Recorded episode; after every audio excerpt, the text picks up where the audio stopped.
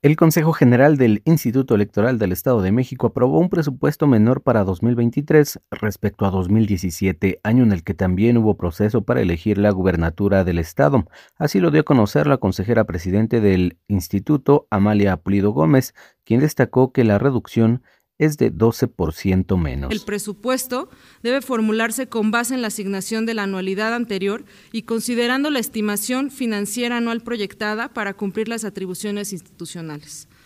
Todo ello debe hacerse bajo estrictas medidas de austeridad, racionalidad y disciplina presupuestal.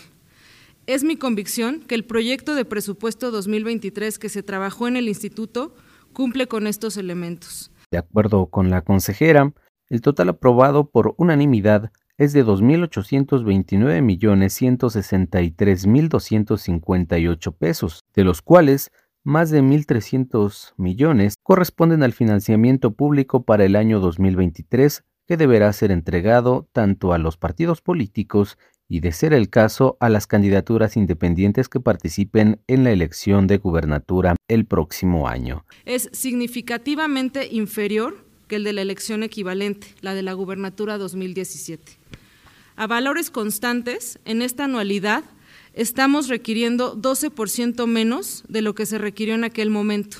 Este presupuesto será enviado a la Cámara de Diputados para su aprobación. Además, el Consejo determinó que estos presupuestos podrán ser ajustados por el Consejo General una vez que el presupuesto de egresos de 2023 sea autorizado por la legislatura local y se conozcan las variables para el cálculo del financiamiento público del próximo año.